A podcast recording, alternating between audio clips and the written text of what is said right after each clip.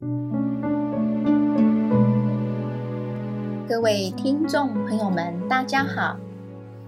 今天想要和大家分享一篇文章，文章的标题是《傲慢与偏见》，十九世纪名著，至今仍能启迪人心。我最近重读了真·奥斯汀的《傲慢与偏见》，非常惊讶的发现，里面其实讲述了很多做人的道理。我第一次接触到《傲慢与偏见》，是 BBC 在一九九五年拍的迷你影集，由科林·福斯和珍妮佛·艾尔主演。我那时立刻就被各个鲜明的角色、生动的场景，当然还有美丽的爱情故事所吸引了。为了想知道更多，我读了原著。这让我能够更深层的了解故事情节和里面的各个角色。故事以班奈特一家人为开场，他们为了新邻居的到来感到非常兴奋。这是一位叫做宾利先生的黄金单身汉。班奈特太太希望他能娶她最年长的女儿珍，于是想尽了各种办法。促成这场婚事。宾利先生则带了他的朋友，外貌英俊甚至更有钱的达西先生一同前来。尽管达西先生享有很多特权，但他还是个骄傲的年轻人，甚至在第一次会面时，无意中侮辱了班奈特太太的二女儿伊丽莎白。伊丽莎白的自尊心受到伤害后，便开始对达西先生产生强烈的偏见。可是达西却开始爱上了他。随着故事的发展，我们看到要消除角色之间这个傲慢和偏见的结，需要付出很大的努力和痛苦。不过，当我们看到他们一步步走向幸福之路时，会发现这一切都是值得的。《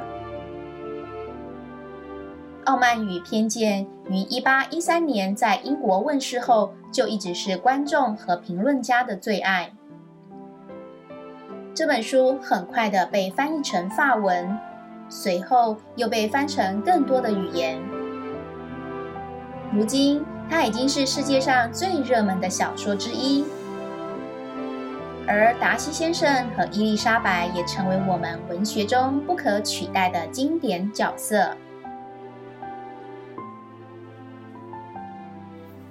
傲慢与偏见》广受欢迎的背后，其实有很多的原因。其中之一就是他将爱情、家庭、友情等历久不衰的主题，用诙谐有趣的方式呈现出来。这部小说让我们笑看自己和社会的缺点，同时又激发我们去反思他们。举例来说，故事开头描述了邻居们对即将到来的新邻居的反应，就是奥斯丁这种引人入胜叙事手法的最佳例证。他是这样写的：一名拥有财产的单身汉。一定会想要一位妻子，这是公认的事实。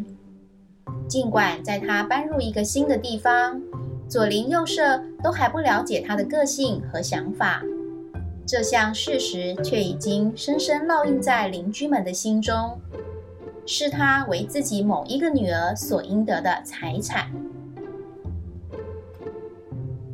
我们立刻会注意到。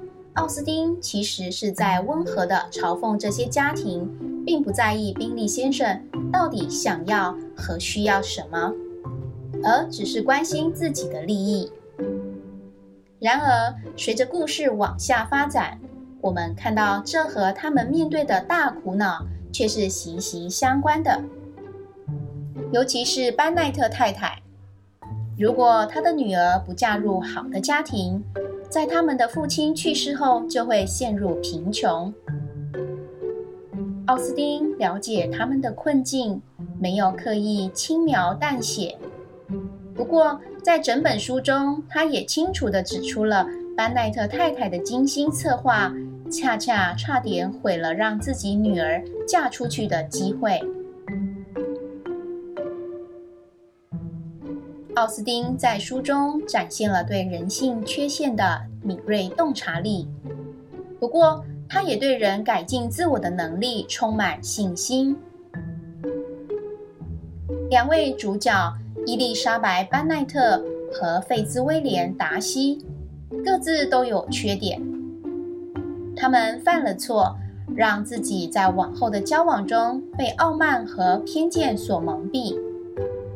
结果，他们彼此伤害了对方，甚至几乎错过了一同寻找幸福的机会。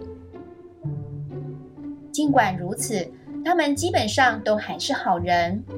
他们能够反观自己的内在，看到自己的缺点，并且改善自己的性格。这样谦卑的心，让他们能够放下原本的傲慢和偏见。开始学会互相尊重、欣赏彼此，像是达西先生感谢伊丽莎白帮助他看到自己的自私。最后，他告诉伊丽莎白：“小时候受到的教导让我学会了什么是对的，但却没有人教导我如何修正我的脾气。我学会了良好的处事原则。”但却以骄傲和自负的方式面对。多亏了你，我虚心受教。而伊丽莎白也同样愿意承认自己的过错。一旦她发现自己被自己的偏见所蒙蔽了，以致看不到达西先生真实的品性时，他也坦然面对了自己的缺点。他是这样说的。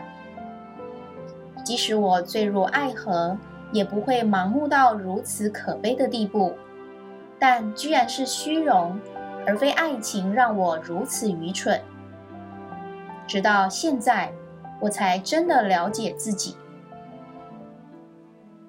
意识到这点后，伊丽莎白开始能够重新评断自己对达西先生的看法，因此而更能欣赏他。在网络上读了《傲慢与偏见》的粉丝讨论后，我注意到很多人对于十九世纪社会那种规范的举止很感兴趣，像是女士进入房间时，男士要站起来。此外，跳舞是庄重的，而且人们都很重视道德。从这点上看。这个故事历久不衰的另一个原因，就是它传达了我们对一个更好的、更文明社会的期望。这样社会的一个重要面向就是自治。在小说中也充分强调了这一点。例如，达西先生第一次向伊丽莎白求婚的那段场景。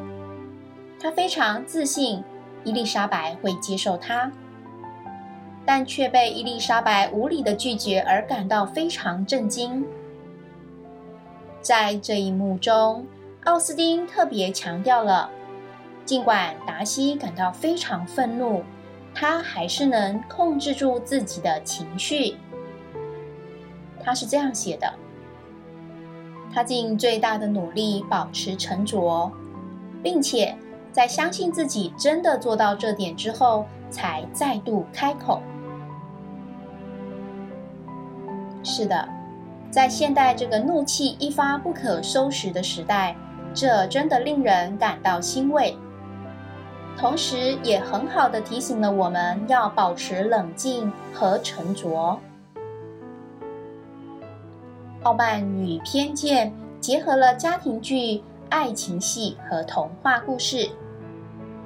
里面的主角因为自己的错而受苦，但是仍努力的克服他们，在最后，他们获得了幸福美满的结局。伊丽莎白和达西先生原本是骄傲和充满成见的，却能够谦虚真诚的走到一起。他们对彼此的尊重和爱都是对等的，而最后整个家庭也都因为他们的关系而受益。傲慢与偏见提醒了我们，真正的幸福来自于自我改进。尊重和欣赏对方，这也是我非常喜爱《真奥斯丁》这部美丽故事的原因。